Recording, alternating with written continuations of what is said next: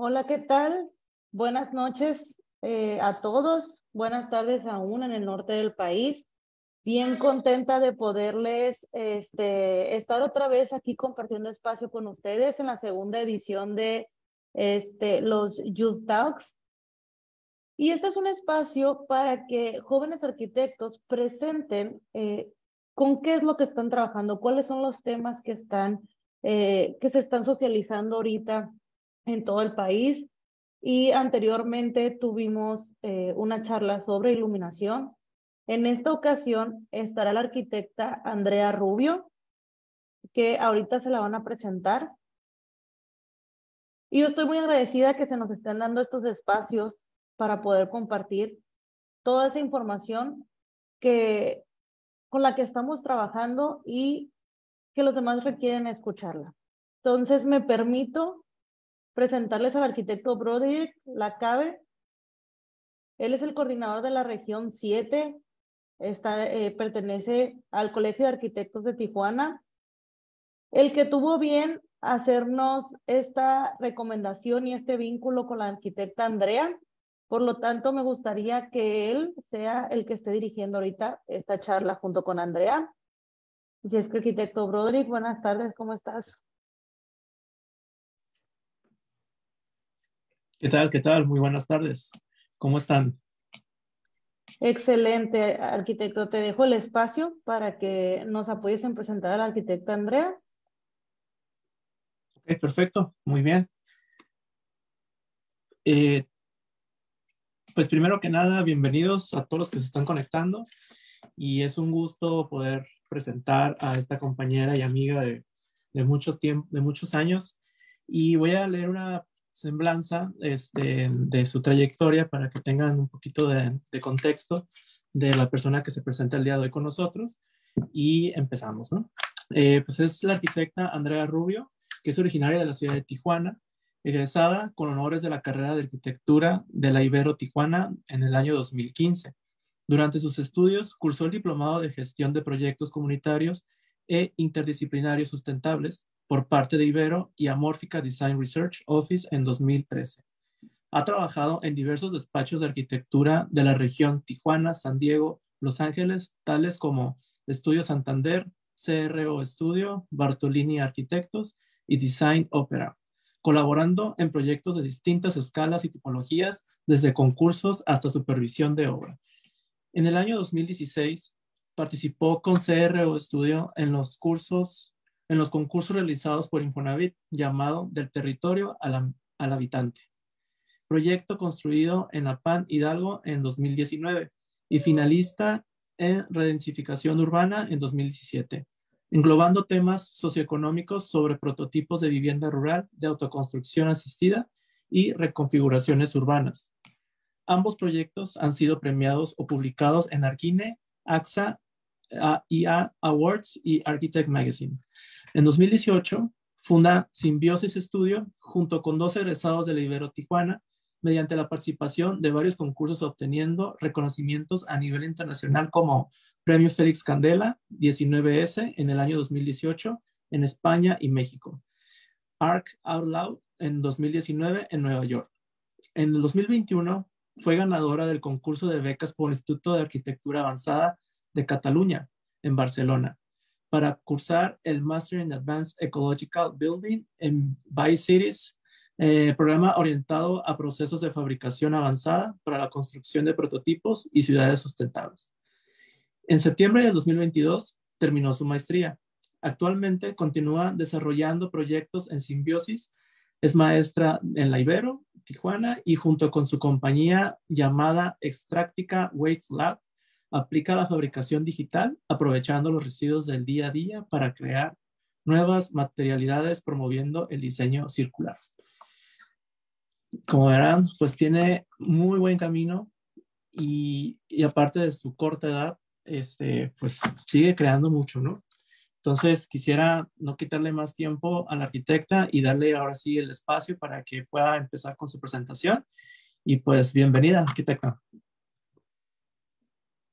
Muchas gracias, arquitecto Broderick. Muchas gracias al grupo de jóvenes arquitectos por el espacio y en efecto estoy más que de acuerdo que hace falta más la voz del arquitecto joven en qué se está, qué se está haciendo, ¿no? Entonces agradezco mucho esta, esta oportunidad y bueno, voy a compartir mi, mi pantalla. ¿Sí la pueden ver? ¿Sí? En este momento se está compartiendo. ¿Sí? Sí. Ok. Bueno, materialidad fabricada, la sustentabilidad a través de la fabricación digital. Antes de comenzar, eh, les voy a dar una breve introducción de dónde surge este tema, de dónde nace el interés por la materialidad y la fabricación como mencionó el arquitecto, este, fui a estudiar un máster en el Instituto de Arquitectura Avanzada de Cataluña. Este, esta escuela en Barcelona tiene dos campus, uno que se encuentra en Barcelona y el segundo se encuentra en, en Colcerola, en, en medio del bosque. Y ahí es donde cursé el máster de Advanced Ecological Buildings and Biocities. Y ese es el campus. Y bueno, algo que empieza a ser un poco peculiar es que está en medio del bosque. Eh, formamos parte de lo que es el Parque Natural de Colcerola y de su reserva. Y pues no nada más era estudiar ahí, sino también era vivir, era cosechar nuestra comida, era también trabajar en ese espacio. Entonces es parte como de esta coherencia de, de vivir de manera más, más sustentable todo esto, estos son algunos de los espacios para que conozcan el lugar, si alguno se quisiera animar también al programa. Eh, los talleres de carpintería, espacios de recreación, es parte de los, Valdaura Labs es parte de la red de labs de fabricación del MIT, de esa red. Entonces, pues también hay, es especializado en distintas eh, máquinas y sistemas. Y todo esto de la mano viviendo con 23 personas de 12 nacionalidades. Tenemos desde Tailandia, India, África, México.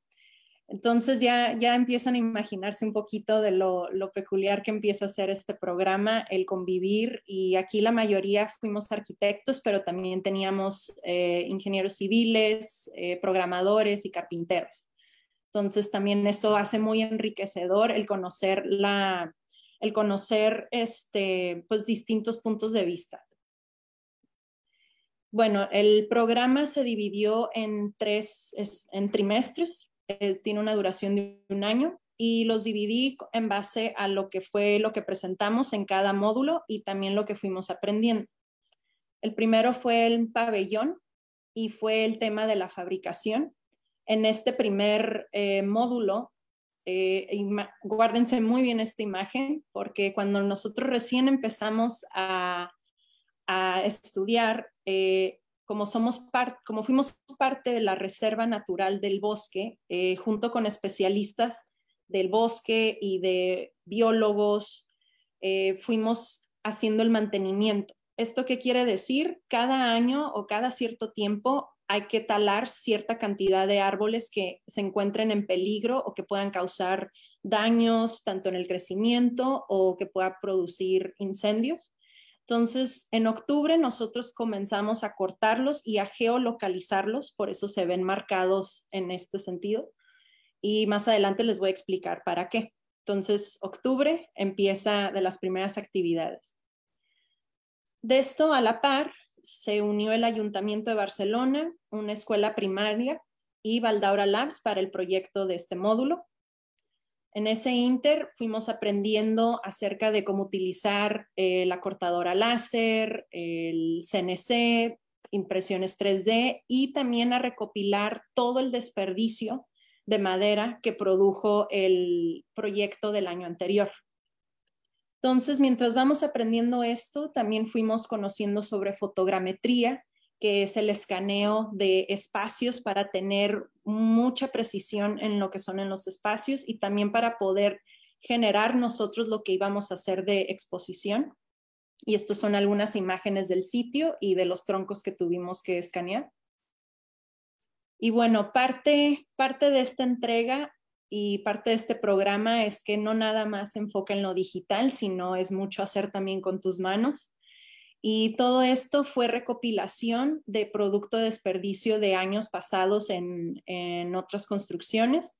Y como era para una escuela primaria, este, decidimos hacer, darle un poquito más de color y vida para, para los niños esto de la mano en que se hizo un evento junto con los padres de familia y los niños para que nos ayudaran a ensamblar lo que iba a ser el proyecto final. Estas son algunas imágenes de, esa tarde. Y esto fue el primer, por decir, el primer módulo del programa, que fue una estructura efímera, eh, una instalación nada más para la escuela y algunos espacios de juego para los niños utilizando todo el desperdicio de madera. Entonces ya pasamos el comprender la fabricación. Después vino el segundo, el segundo módulo, que fue el tema urbano e investigación. En este proyecto eh, fuimos a Valencia, donde fuimos a reactivar un master plan que de hecho existe, se llama Sociópolis. Se hizo en el 2002-2011. Participaron arquitectos desde François Rocher, este, MVRDV, Toyoito. Y este proyecto, pues desgraciadamente por efectos de, la economía ya no se desarrolló. Algunos edificios sí se hicieron. Entonces el plan de, este módulo era eh, reactivar este plan. Fuimos a conocer el sitio y de ahí proponer lo que iba a ser un proyecto de vivienda social a base de madera. Durante ese curso aprendimos, tuvimos materias de termodinámica, junto con pues, aprender a representar y también a, poder eh, revisar, eh, conocer un poquito más sobre las condiciones climáticas. También tuvimos un módulo de estructuras, conocer cómo se comporta la madera, cómo iba a ser nuestra estructura, y bueno, uno cree que ya para el máster no va a ser maqueta y no, no se escapa uno de arquitectura sin hacer maquetas. Entonces, pues también es la parte importante para comprender cómo funcionaba nuestro edificio. Eh, también la parte de solar y agua, los cálculos de cuánta energía iba a necesitar, paneles solares, paneles de muro, todo, todos los cálculos que se requerían también el efecto de las fachadas, eh, cómo iban a funcionar nuestros mecanismos, este, cómo, iba, cómo se iba a integrar con la estructura de madera. Todo esto lo fuimos diseñando a la par y claro, no podía escaparse también la maqueta a escala de ese detalle, entonces cómo iba a funcionar nuestros mecanismos en base a nuestra propuesta, los paneles y también este, pues parte de la fabricación, el entender cómo esta piel iba a englobar los espacios. Entonces, durante todo este módulo fue el diseño de estos espacios, comprendiendo la estructura, los mecanismos, termodinámica, agua, luz solar. Y estos fueron como los espacios tanto de vivienda como el espacio de recreación cada equipo tuvo un tema, nosotros fue el, espacio de recreación, pero no necesariamente deportiva, y cómo aprovechar la estructura como parte del programa y no nada más este, dejarlo como un espacio sin, sin uso, sino aprovechar esos espacios. Y esto fue ya el producto final, la propuesta urbana de nuestro conjunto y cómo se veía en la noche. Entonces, ya comprendimos la parte de la fabricación, ya comprendimos la parte de los sistemas, de la estructura, de cómo afecta esto urbanamente. Y el tercer módulo viene siendo la tesis, que ya es la construcción a escala 1-1, aplicando todo esto que venimos aprendiendo. Eh, la generación que yo fui fue la cuarta, entonces, la primera generación hizo New House, que fue una, pequeña casa. En segundo año fue Vauxhall Quarantine Cabin, fue en la época de COVID y la intención de Vauxhall Quarantine es que tú te pudieras quedar 15 días y esta vivienda era autosuficiente por ese tiempo sin tener que salir. Y el tercero fue el Solar Greenhouse, que es un vivero, un vivero autosuficiente. Estas son algunas imágenes del exterior. Y las imágenes del interior, de cómo se ve cada, cada prototipo. Y pues cabe mencionar que todo esto fue gracias, esto fue hecho con a la facultad y a los alumnos. Entonces, eso, eso es el, como el mayor reto. Y bueno, ¿qué iba a pasar este año? Ya teníamos una casa, una de COVID, otro de, de vivero. Entonces, este año eh, se unió lo que fue el Ayuntamiento de Barcelona, el Parque Colcerola, la Escuela Valdaura Labs y había un evento que iba a ser sede Barcelona, que es la Ciudad Europea del Bosque. Entonces, se hizo una colaboración para que este año el tema fuera algo relacionado al estudio y conservación del bosque. Y es así que creamos Flora. Es el acrónimo de Forest Lab for Observational Research and Analysis. En pocas palabras, es un espacio para que gente especialista del bosque, biólogos y mucha gente que hay convenio que se encarga de la conservación del bosque pueda venir a este prototipo y pueda estudiar toda la biodiversidad. Claro, suena muy, muy romántico, pero todo esto llevó una serie de, estudios. Esto es para darles un poquito de contexto. Ah, aquí se encuentra el primer prototipo que fue la casa. Aquí se encuentra el Vauxhall Quarantine y aquí se encuentra el Solar Greenhouse, el vivero. Y aquí es donde quedó al final nuestro prototipo. Entonces, para que vean más o menos a qué distancia de, de Valdaura es donde se encuentra cada uno de ellos en relación al bosque. Ahora, ¿por qué decidimos elegir ese sitio? No fue nada más una decisión de, ah, vamos a la parte más complicada, sino eh, tuvimos a una bióloga y a un especialista en tanto en insectos y en fauna donde hicimos, llevamos a cabo lo que se llama un BioBlitz. Y este BioBlitz es literal, es la búsqueda de flora y fauna y ir como digitalizando y capturando toda la data que recibimos de todo el sitio. Entonces, en base a esa data y la asesoría de estos especialistas, hicimos todo un estudio de toda la flora que encontramos a la vez hicimos una taxonomía que es ver toda la biodiversidad también de árboles que había en cada zona que estábamos sondeando. Entonces, si se fijan, la zona B, que es donde al final terminó siendo el prototipo, es la que mayor biodiversidad de vegetación había. Entonces, eso, eso fue la pauta donde decidimos hacer el, el proyecto. Otra de las razones y la intención de por qué el proyecto tiene esa forma es que está rodeado de dos este, tipos de árboles, que es el oak tree, el elm y otro tipo de oak, que son al final, este, son robles.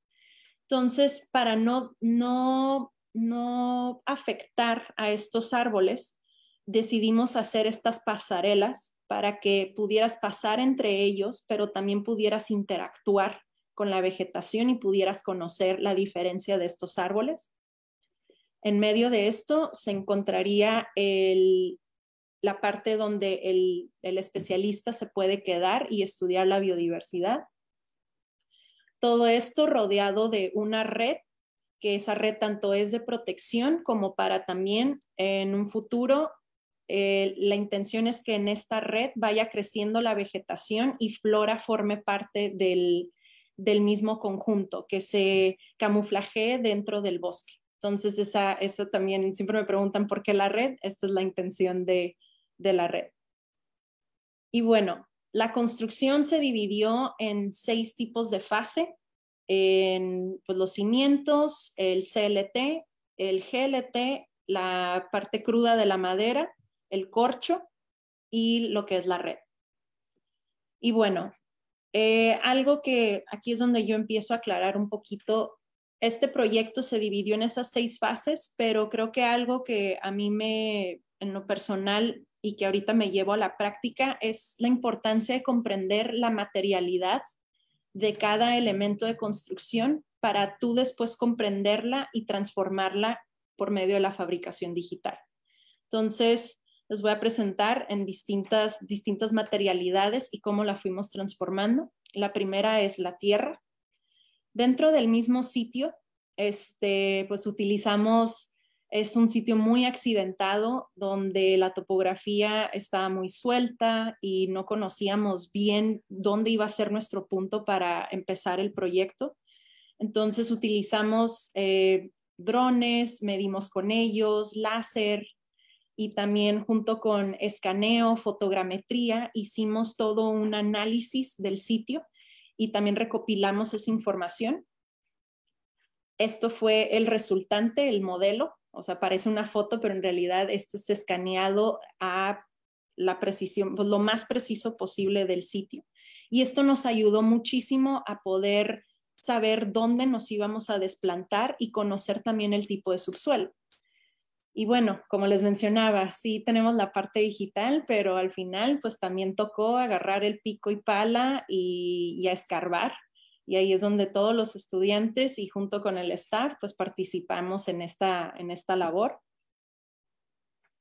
Ahí es donde encontramos y identificamos este tipo de subsuelo esto con ayuda de geotécnicos, mandamos el sondeo y eso nos ayudó a saber dónde iba a ser la preparación de los cimientos y como les menciono, pues también era nosotros preparar el espacio para, para crear los cimientos. Y como es parte de un bosque, de una reserva natural, no puedes tirar concreto. Entonces, lo que utilizamos fue piedra caliza, que es el limestone. Y la piedra caliza, pues fue también, eh, pues fue también calculada por especialistas que estuvimos eh, en contacto de la mano dentro del proyecto. Y esto fue parte del, del proceso. Y algo muy curioso es que dentro de la misma propiedad, un poquito más abajo del, de Valdaura, hay un espacio donde hay arcilla. Entonces, nosotros extrajimos la arcilla, la subimos, como ven aquí en, carretilla, la separamos, la procesamos y, tuvimos nuestro propio barro de sitio. Y con eso nosotros creamos espacios, eh, este tipo, estas figuras, para después se iban a convertir, eh, convertir en nidos para pájaros, siguiendo este, esta idea de atraer biodiversidad. Entonces, eso fue la, tierra. Ahora, con la madera, pues la madera, como fue el fuerte de este proyecto, se categoriza en distintas, en distintas etapas. El primer paso fue la corteza. Y como les mencioné, recuerdan esta imagen, hicimos estos cortes en octubre, pero no nada más fue dejar los troncos, sino estos troncos los tuvimos que limpiar y en base a su corteza fuimos categorizando cada, cada tronco para saber si este iba a enfocarse a interior, a exterior, ya que la corteza nos decía qué tan sano o qué tan mala estaba la madera. Entonces se hizo esta curación con la corteza. Después se hicieron los cortes eh, teníamos nuestro propio, pues nuestra propia cortadora, donde nosotros también, alumnos y staff, íbamos cortando todo, cada, cada uno de los troncos en, en tiras de 3.5. Y así es como los estábamos dejando poco a poco. Si se fijan, pues ya cambia, es muy diferente la corteza, allá el corte fresco y toda esta madera está mojada. Entonces, la razón de dejarla secar de octubre hasta julio es que la madera se seque y poderla utilizar. Entonces, como les mencionaba, de octubre a julio dejamos todos estos bonches a secar para después ya empezar a, utilizarla para la construcción. Idealmente es un año, pero por temas de la, de la maestría y claro, utilizamos humidificadores para identificar cuál era la madera que íbamos a utilizar para diferente método estructural. Y ahora empieza de esta madera que vieron ahorita, fuimos separándola en primero en CLT, que es Cross Laminated Timber. Y aquí es donde viene otra parte del proceso. Esa madera teníamos nuestra propia carpintería. Entonces, primero era identificar el lado, pasarla por la juntera. Una vez que tuviéramos un lado plano, pasarla por la engrosadora. Después a la sierra de mesa. Y de ahí eran todos los cortes eh, para poder generar un solo panel. Lo que ven aquí ustedes marcado es nada más el material para un solo panel. Entonces, imagínense, este, nada más para que tengan una idea, en un día podíamos fabricar tres paneles, porque es, un, es, es una labor bastante cansada y bastante también mucho control de calidad, de que tiene que estar completamente aplanada la madera, en qué sentido, la curación para que se vea este, estética después. Una vez que teníamos los cortes, venía el proceso de engomado y el acomodo en la prensa. Ahora, no nada más es echarle goma como se ve ahí, teníamos que pesar en relación al tamaño de cada panel y luego dejarlo, dejarlo secar dentro de la prensa alrededor de tres a cuatro horas. Una vez que estuviera seco, era extraer el panel, luego pasarlo a la cortadora CNC para que nos hiciera estos resaques. Y estos resaques nos ayudaron para después ir ensamblando eh, lo que era el módulo central de donde iba a estar el observador.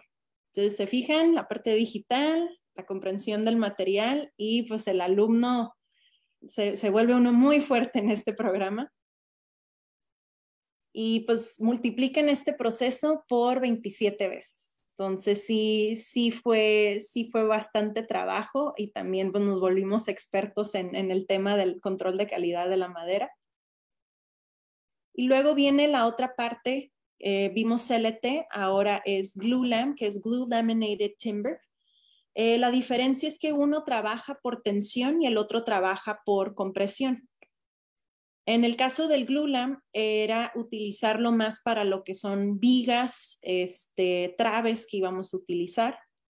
Entonces, estos son algunos de los dibujos y antes de eso, pues tuvimos que hacer pruebas aprovechando la impresora y cortes a escala para comprender cómo íbamos a hacer las conexiones de las diagonales y de los puentes. Esto fue uno de los prototipos que llevamos a cabo. Y esta es la madera que nosotros separamos nada más para hacer las vigas y los puentes. Aquí, por ejemplo, es, fabricamos un puente de 12 metros, entonces requería literal a todos los estudiantes y a todo el staff para poder cargar incluso nada más la pura viga y no nada más fue eso, no teníamos una prensa de 12 metros para llevarlo a cabo, entonces nosotros tuvimos también que aprender y hacer nuestra propia prensa.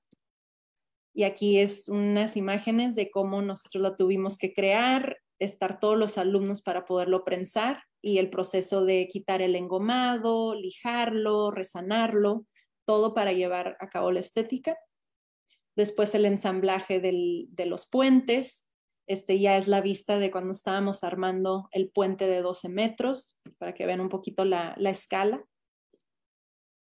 Y por fin llega lo que es el día de la, de la grúa.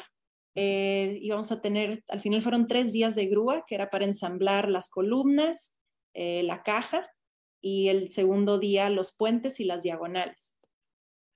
Entonces aquí es nada más un poquito de las imágenes de, pues no nada más era el especialista de la grúa, sino también nosotros nos tuvimos que, montar, a armarlo, a ir eh, checando que todo estuviera en orden. Todo esto es gracias al trabajo, al trabajo en equipo, el armado de las diagonales y pues claro, una experiencia muy, muy grata.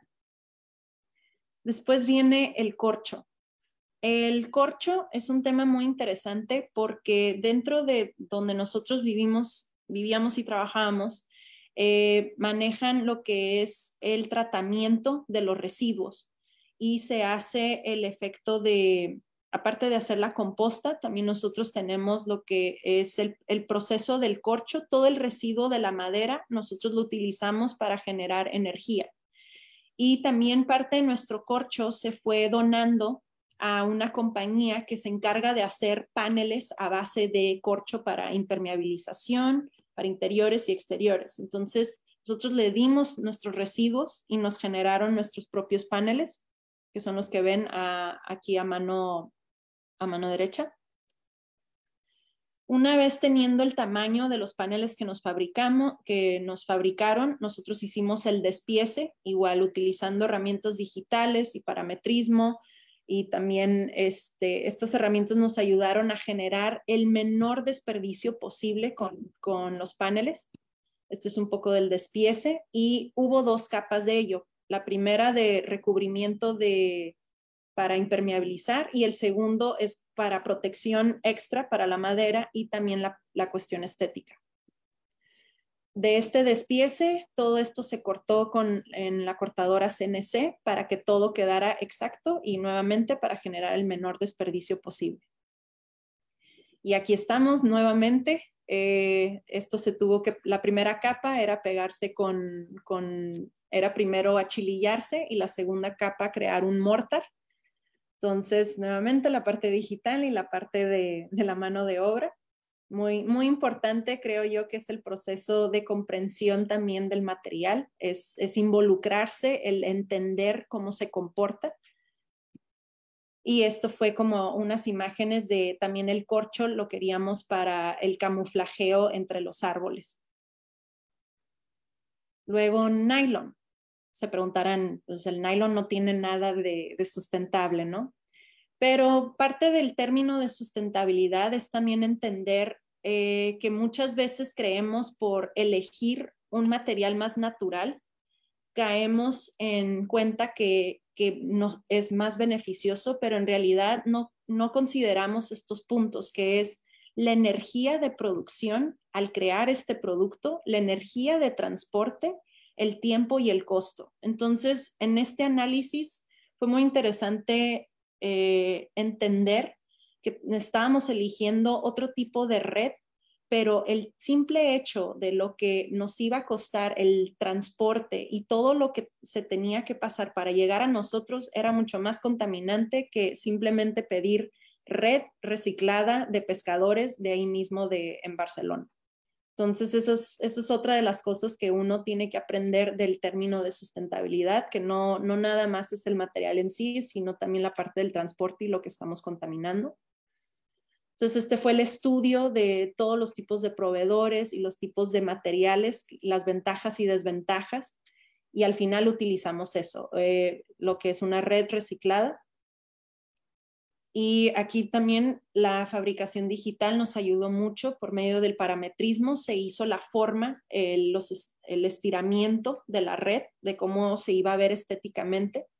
En base a eso se hizo el despiece de cada una de las piezas y con, con la tolerancia para después ser tejida y estar unida.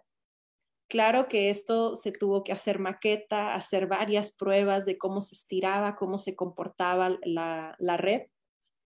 Y pues llegó el momento de, la verdad, que ya fue cortarla a, cortarla a escala y montarla en el sitio y quedó, parece que la mandaron a hacer. Eso fue lo más, lo más increíble dentro de toda la, la fabricación.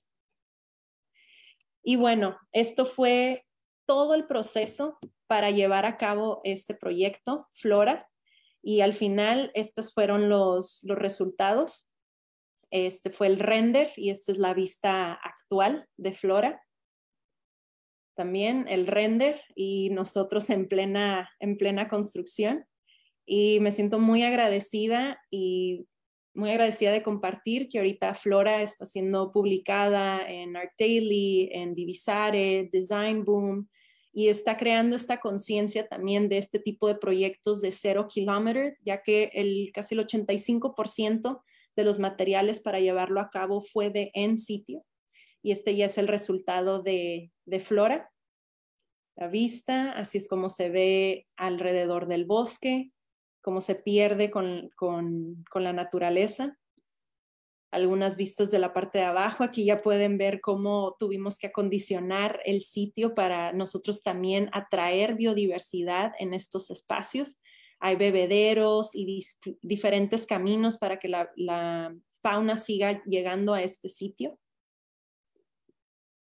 Luego en el interior, pues como es la persona que se va a quedar a estudiar la biodiversidad del sitio, este, este era el diseño que teníamos nosotros, que es su espacio de trabajo, el que pueda abrir o cerrar las ventanas, su espacio para guardar, que su telescopio, herramientas, una pequeña cama para que pueda descansar. Y esto es como la intención ya de noche hacer un, un tipo cámara oscura para que pueda proyectar cualquier investigación que estuviera haciendo. Y así es como quedó en el interior. Y aquí estamos viendo los 27 paneles que les platiqué sobre todo el proceso de, fabricación. Esta es la vista ya del puente de 12 metros que estuvieron viendo fue también de la parte más difícil de ensamblar, ya que pues el chiste era no obstruir estos dos, estos dos árboles. Y también la vista ya del corcho, de la red. Eh, varios nos preguntan eh, por qué esta elección de la red. El tamaño, de hecho, es exactamente el ideal para el tipo de pájaros que también hay en la zona. Y eso es algo muy, muy interesante porque no sé si recuerdan, estos son los pequeños como casas, que, nidos que les hicimos a los pájaros para que puedan llegar. Y por dentro de esto no se alcanza a apreciar, pero aquí dejamos unos pequeños eh, agujeros donde se puede ver en el interior de la vivienda de, los nidos. Entonces, esto es como también la interacción de, esto. también puede subir y puedes tener un, excelente mirador, un panel solar para hacerlo autosuficiente en, la parte interna. Y los diferentes encuadres son los miradores o la interacción con, con la vegetación. Esta es otra vista también de cómo puedes interactuar con la vegetación, las vistas, la red, que eventualmente la intención es que crezca la naturaleza y se pierda por completo el prototipo. Y aquí se ven algunos acrílicos donde dejamos unos códigos QR donde la gente puede escanear y los lleva a la página donde estamos hablando de todo el proceso que les estoy platicando y también de toda la biodiversidad que pueden encontrar en el sitio para que ellos mismos puedan ubicarla o localizarla con binoculares o los diferentes, las diferentes vistas. Y bueno, aquí les platicaba de lo del nido. Este es un video que hace poquito me acaban de compartir y ahorita tenemos pájaros en estos, en estos nidos. Entonces, creo que más que los premios, a mí esto me emocionó bastante porque quiere decir que sí, que sí está funcionando, que sí está atrayendo la biodiversidad y esta es una vista de cómo también el biólogo puede estudiarlos de más de, más de cerca. Y bueno, dirán, pues qué padre, Andrea, qué bonita experiencia, qué padre proyecto, eh, pero pues tú eres de Tijuana, no tienes nada de árboles, eh, ¿cómo piensas aplicar todo esto a estos términos de sustentabilidad y de la madera? Pero como les mencionaba, la plática es acerca de la materialidad y la fabricación todo este proceso en lo personal a mí me vino a abrir mucho la mente en cuestión de cómo hay que comprender la materialidad y el uso de los residuos para crear otro tipo de productos y generar pues, la conciencia sustentable. Y les voy a mostrar algunos ejemplos que a mí después me, inspiraron a hacer lo que actualmente estoy haciendo. Eh, les presento TOBA. Este es otro programa de la misma escuela y de hecho, este prototipo se construyó en el mismo sitio donde construimos nosotros Flora, en la misma generación, y es el primer prototipo eh, impreso con tierra. Y esta tierra es de la misma arcilla que les platiqué, que les mostré, que está en el mismo sitio. Entonces, es el primer prototipo impreso en tierra de sitio en España y aquí es donde empieza a ver las maravillas de lo que es la comprensión de la fabricación digital, cómo se hicieron todos estos tipos de estudios para ver cómo iba a ser el recorrido de la impresión, el comportamiento del, material, la parte térmica, el, aire. Y como ven aquí, aquí está Valdaura, esto también la impresión fue autosustentable ya que se utilizó un panel solar eh, enorme entonces también la construcción fue pues, no contaminante ya que fue a base de, su propia energía.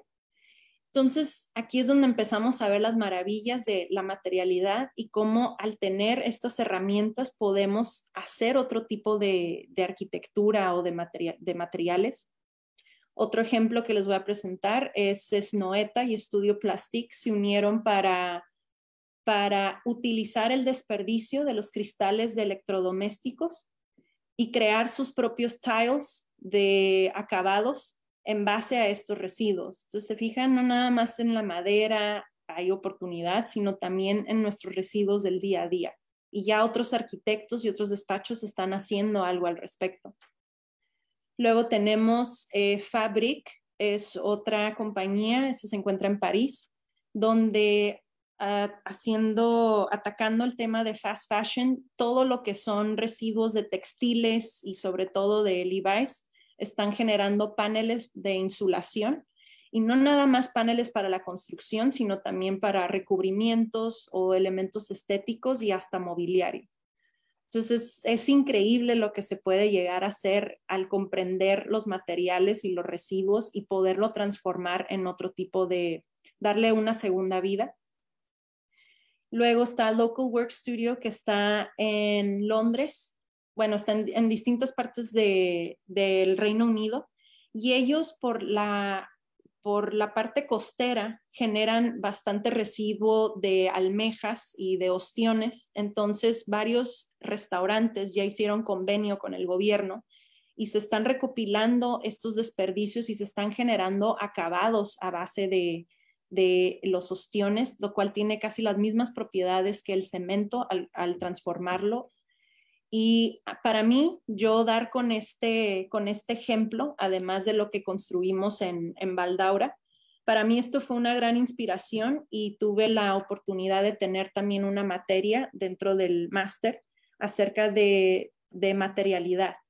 Y yo quise explorar este tema de, las, de los residuos costeros por mi región, por Tijuana, también por toda la cantidad de restaurantes y por toda la cantidad de, de residuos que se pueden generar y pues estaba también en área costera, que era Barcelona.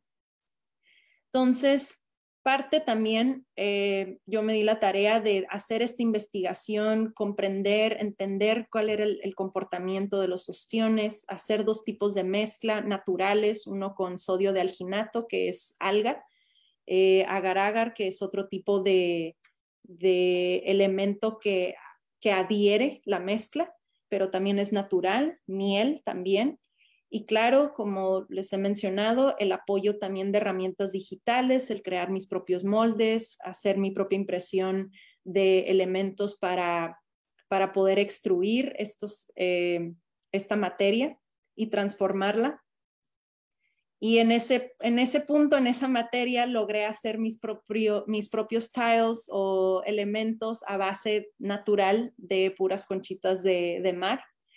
Entonces, teniendo esto yo en cuenta, pensando que regresando a Tijuana, yo, yo quiero dedicarme a hacer esto. Y claro, por circunstancias, tiempo y también pues siendo arquitecta, teniendo proyectos, este, no, no lo he podido aterrizar en ese sentido, pero empecé lo que es Extractica. Aquí les dejo el QR para los que quieran ir siguiendo. Eh, Extractica es la misma intención de eh, Waste Lab de utilizar nuestros residuos del día a día, extraer nuestros residuos del día a día y implementarlos para darle un segundo, una segunda vida y crear productos con ello. ¿Qué quiero decir con traer a, hacer una segunda vida con ello? Es eh, yo me estoy basando ahorita con las cáscaras de huevo. Entonces, las cáscaras de huevo es lo que estoy procesando, puliendo, nuevamente comprendiendo el material, haciendo dos tipos de mezcla para una para impresión 3D y la otra para hacer acabados. Entonces, al estar experimentando, esto todavía es muy muy reciente, sigo sigo en proceso de y junto con el diseño paramétrico e impresión 3D estoy tratando de hacer productos diferentes eh, utilizando cáscara de huevo y barro para, para generarlo. Entonces, esa es la otra cuestión y creo que eso es lo que yo me llevo de este programa y lo que estoy tratando de llevar a mi práctica profesional.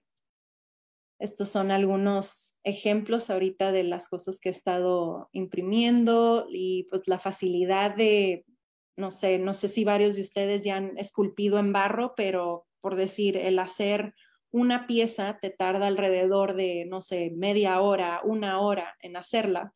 Una impresión de estas te tarda cinco minutos, diez minutos a lo mucho, veinte si ya se vuelven piezas más grandes, pero pues es, es parte del aprovechamiento de estas herramientas digitales para, para fabricar.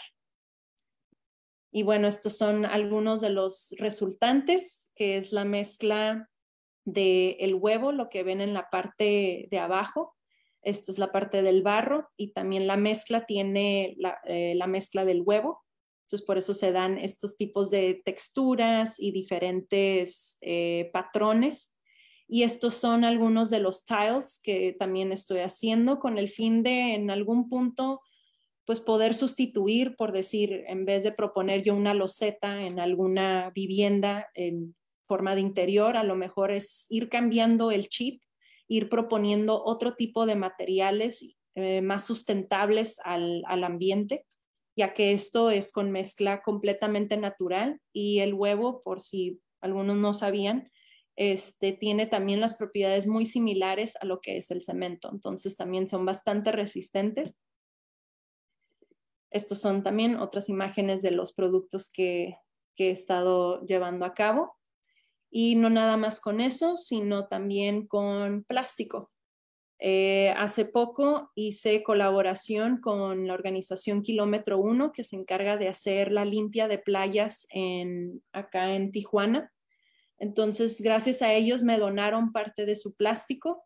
Estos los separé y hice una, los separé, los corté y los eh, cociné eh, a cierta temperatura, obvio, para también no causar este daño eh, ya en la parte del aire eh, a cierta temperatura específica y generé también lo que son tiles a base de puro residuo de plástico donado de las limpias de playa. Entonces, esa es ahorita mi labor, esa es ahorita como la intención de ir cambiando un poquito nuestro chip y ver de que no nada más existe el block, el cemento, el acero y ya está, sino hay muchas posibilidades que tenemos para recurrir. El chiste es aventarnos, ir cambiando nuestra mentalidad, ir aprendiendo a generar esta cultura del reciclaje y pues la importancia de hay que entender primero con qué estamos trabajando apoyarnos también con las nuevas herramientas que hay y empezar a crear otro tipo de, materiales que nos sean más beneficiosos a, nuestro vivir. Y con eso concluyo mi presentación. Muchísimas gracias a todos por estar, por los, los que nos están escuchando y por la invitación nuevamente. Gracias. Wow, qué interesante plática. Muchísimas gracias, arquitecta. Sin duda, yo creo que las personas que escuchamos esto nos dejas un grande aprendizaje y pues están surgiendo muy buenas preguntas también y, ah, qué bueno. Pues, vamos a empezar a bombardearte porque creo que hay bastante. bueno, pero bueno, vamos primero con las preguntas y ahorita voy a echar unas palabritas, ¿ok? Gracias. Este, pregunta Andrés Puentes, eh, ¿cuál fue el costo total del proyecto? Hablando este, de Flora.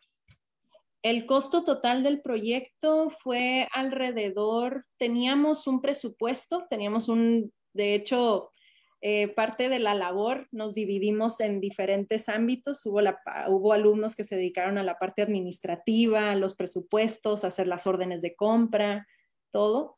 Y alrededor que yo recuerde, salió como en 15 mil euros más o menos, que ahorita el euro, el dólar andan muy similar, que andan como en unos 15 mil 15 dólares, por así decirlo. Y esto fue más que nada por el transporte, la renta de la grúa, eh, porque era un tema muy difícil de accesar eh, por donde nos encontrábamos. Y pues no nada más era la madera, claro que tuvimos que acudir a la compra de placas metálicas, este, tornillos, todo para hacer también las conexiones de. Entonces, pues algún día podremos decir que es una construcción completamente a base de residuos, pero todavía, claro que hay mucho por, por todavía que dependemos de la industria para poder llevarlo a cabo. ¿Ustedes generaron esos presupuestos? Sí, nosotros generamos, tuvimos que hacer los cálculos de nuestra madera, tuvimos que hacer los cálculos de cuánta red se necesitaba, porque una parte fue donación, otra parte sí necesitábamos este, la compra, toda la cantidad de tornillos, clavos que necesitamos para reforzar las traves, este, las diagonales, eh, las gomas también, las gomas también fueron algo bastante, pues fue bastante uso de ello. Pero aquí pues lo que más nos ahorramos fue la materia prima, que fue la madera y en parte del corcho. Ok, muy bien. Eh, siguiente pregunta es por parte de Nancy Alejandra este, Pacheco.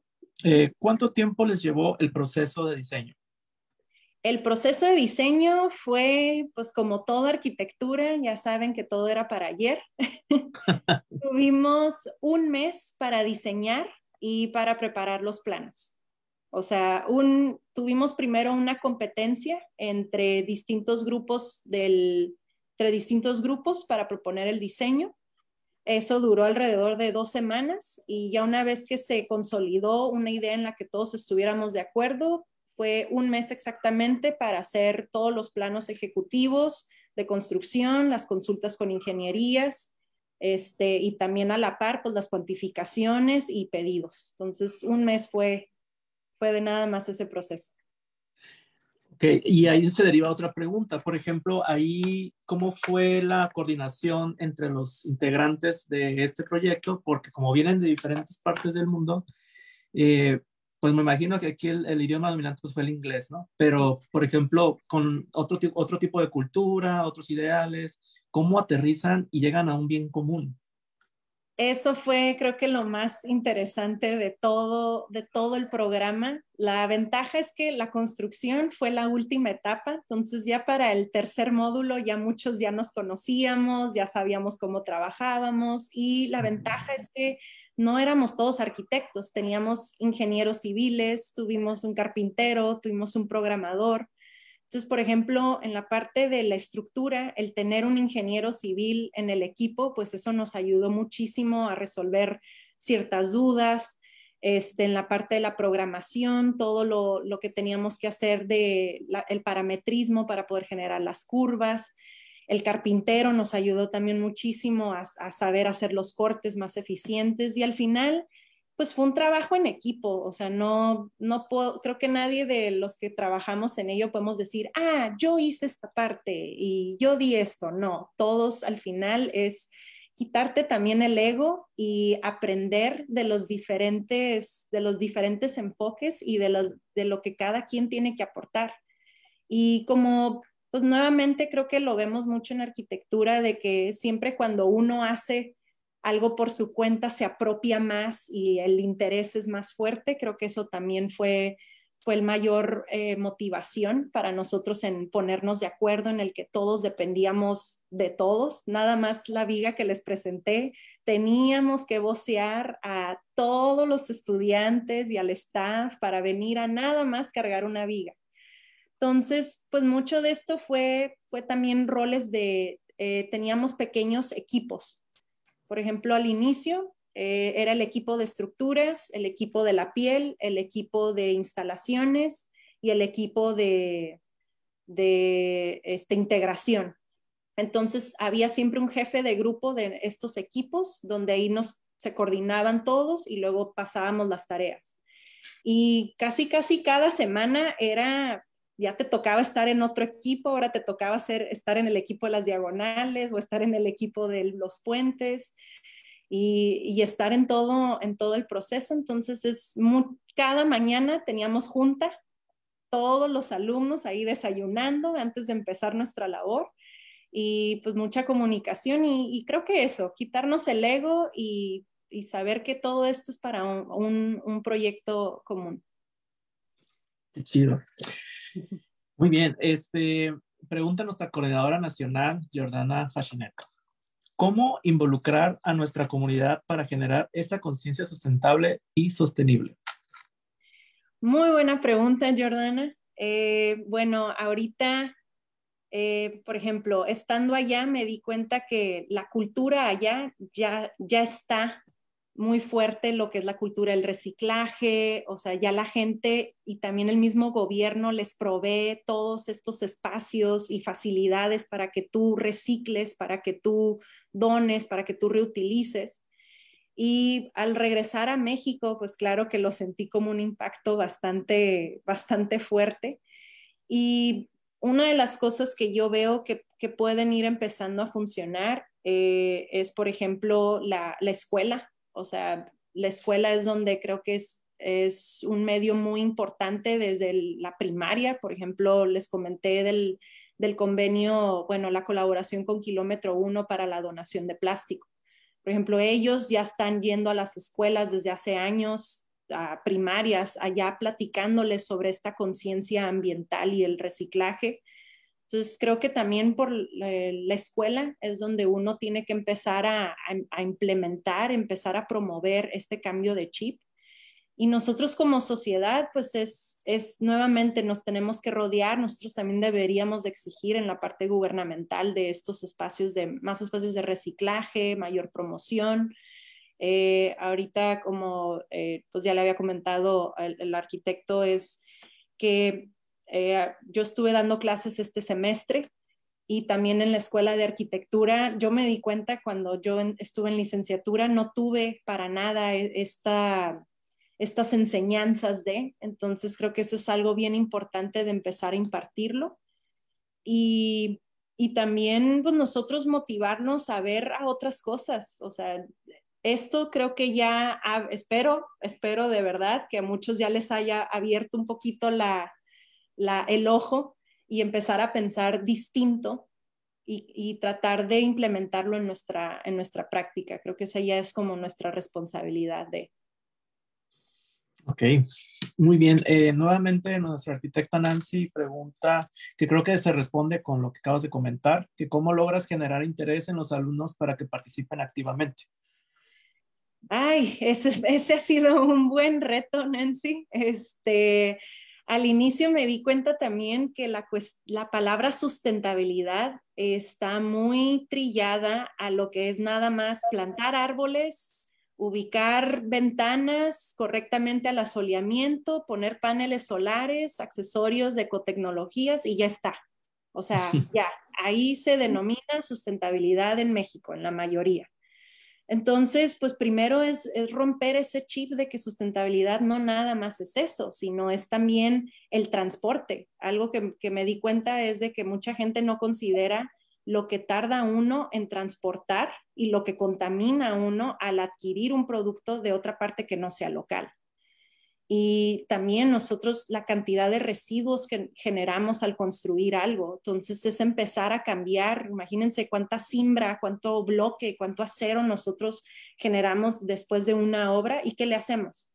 Al final, pues lo llevamos a los vertederos, se lo, lo acarrean a otras partes el fin es ver cómo podemos generar ya sea menos o cómo aprovecharlo de otra manera. Entonces, eso, empezarlo a platicar en clase y empezarles a dar esta noción y sobre todo mostrarles a los alumnos el trabajo de la materialidad. Creo que eso a mí me ha ayudado a que los alumnos muestren mucho más interés y más sobre todo que ellos están más avanzados que nosotros en la parte de lo digital.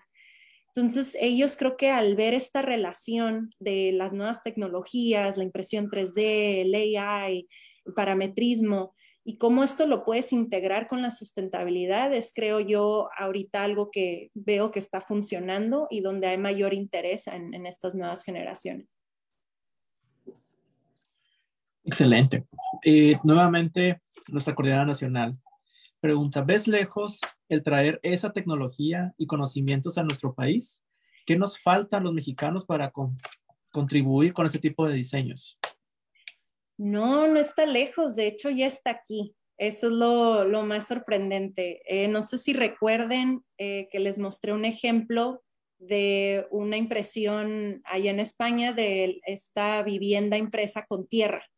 Por ejemplo, en México ya se están imprimiendo casas eh, en vivienda social incluso. Eso es lo más increíble. Hay una comunidad, luego les paso el dato porque ahorita se me fue, pero ya, ya han impreso 50 casas, incluso aquí en México, y ya hay varias organizaciones que están haciendo cosas, pero simplemente es, la, es la promoción, creo yo. Es la promoción, es el también, eh, pues es el unirnos también como comunidad arquitectónica. Por ejemplo, estos espacios son fabulosos para poder eh, pues hablar de estos temas y ver a lo mejor a alguien que quiera colaborar, el que quiera hacer algo con sus residuos. Entonces, creo que viene primero también de nosotros en cómo generar este cambio, pero ya se está haciendo. También mucho en Ciudad de México, ya hay estas tecnologías de, impresión, del uso de residuos. Hay mucho también información en las redes de cómo yo puse a mis alumnos a hacer sus propios tiles de plástico, es algo completamente hasta casero que puedes hacer. El chiste es es primero cambiar nuestro chip cultural y, motivar en ese sentido, pero eso ya, ya está aquí. Es lo que me da mucho gusto. Sí, nomás falta difusión, ¿no? Para que se replique. Sí, difusión y más, más gente que lo haga también. Muy bien, tenemos una pregunta local de Jesús Guerrero, de Tijuana. ¿De dónde se obtienen los recursos para el soporte económico general del proyecto? Bueno, uno, pues entre las colegiaturas de cada uno de los, pues de los alumnos, definitivamente, pues es un programa que uno paga para también este, entrar. Y también tenemos muchos patrocinadores, o sea, la escuela ahí, eh, nada más ese programa tiene alrededor de unos siete patrocinadores, que ellos son los que también este, nos asesoran parte de esos, eh, de, esos patrocinadores son los que también nos asesoraron, son, ingeniería, son ingenieros, son geotécnicos y son también del mismo, del mismo parque, de, del mismo parque de, de la reserva. Entonces, allá también algo muy interesante es que hay mucho apoyo, mucho apoyo tanto de empresas y como de apoyo de organizaciones no, este, del gobierno también, del ayuntamiento y también de empresas no lucrativas. Entonces, es, nuevamente, el, los fondos vienen de, de, también ese apoyo que hay. Muy bien, ¿no? Pues para hacer bastantes proyectos, ¿no? Sí, sí, ojalá más gente se anime. Este, una pregunta nada más, ya para finalizar, este, el, tema, ya hablando de, de Flora en específicamente, la red no sé si lo mencionaste, ¿cuánto tiempo han estimado en que vaya la naturaleza a envolver al 100% de esta estructura? Eh, por nosotros plantamos un tipo, no me sé el término en español, pero es un tipo de crawler, se llama, que son como los tipos de plantas que, van creciendo. Como enredadera. Como enredadera, ajá. Es una especie de enredadera local y, por ejemplo, no tengo ahorita la foto, pero ya nos mandaron allá del, del staff que ya está empezando a crecer en la parte de abajo, ya la, la vegetación. Y se calcula aproximadamente como en dos años que ya va a estar un 50% ya recubierto. Alrededor, sí, dos años y medio es lo que se calcula para la red. en ese porcentaje. Ya también depende de, de la biodiversidad que vaya trayendo es también el subsuelo, cómo se va a ir este, también mineralizando para también la ayuda a que esas plantas crezcan. Ok, y otra pregunta es, ¿cómo fue que te enteraste de este programa? Y, este, y si se puede como eh, repetir, digamos, en el, en el siguiente módulo que se vaya a hacer, se puede volver a participar. Sí, de hecho, este programa yo, yo tomé, se llama MAEB en el acrónimo, MAEB 1, pero hay MAEB 2. MAEB 2 ya es un año y medio, poquito más de año y medio, donde tú ahí desarrollas otro tipo de tesis y utilizas también el, sitio y todo, todo lo que es eh, Valdaura para desarrollar tu tesis y ese es mucho más apoyo, más enfoque a algún detalle, algo que te quieras, este, ya después de vivir la experiencia de lo que construiste, este, puedes desarrollarte más en alguno de los temas que pues, varios asesores te pueden ayudar, pero ya es más un una tesis en algo más específico, el, el MAEB 2. Y me enteré, eh, yo ya conocía la escuela IAC, de hace, cuando yo estaba en la universidad, fueron a dar una plática a mi universidad para un programa de verano y me interesó mucho lo que estaban haciendo, pero se quedó ahí, yo dije, después voy a hacer la maestría y fue hasta que fue COVID, de hecho, en la época de COVID, que estábamos todos en casa viendo sin hacer nada, es que empecé yo a retomar de que, bueno, sí quiero hacer una maestría y volví a tocar con esa escuela y el programa es relativamente nuevo. Yo apenas fui la cuarta generación. Hay otros programas que ya tienen 10 años, sí, más de 10 años. Entonces, el, programa también fue muy nuevo y pues, simplemente resonó con, conmigo y ya es cuando apliqué. El programa tiene una duración de un año, empieza en octubre y terminas en septiembre y pues ya vieron, esos son los módulos que usualmente manejan. Y pues MAEP 2 es más que nada una tesis. Excelente. Pues parece que ya no más preguntas y pues no nos queda más que agradecer por la ponencia y pues, la información que tenemos que replicarla en todos lados donde se pueda porque es de sumamente importancia para la formación de nuevos arquitectos y para los que ya nos dedicamos a esto como tratar de pensar fuera de la caja y poder implementar nuevos sistemas constructivos con nuevos materiales y sobre todo entender la esencia de esos materiales para poder saber qué tanta diversidad se puede implementar, ¿no? Y este, y pues no sé si tenga algo que agregar. Este, por el momento, yo creo que nos quedó bastante claro toda esta información. Eh, no sé si la Coordinadora Nacional tenga algo que decir. yo encantadísima, estoy muy emocionada eh, con, con, esta información. Digo, ya, ya sé que pregunté mucho la, en, en, en, la normalidad, pregunto mucho. este, pero sí se me hace sorprendente porque al menos yo lo, lo veía lejísimos.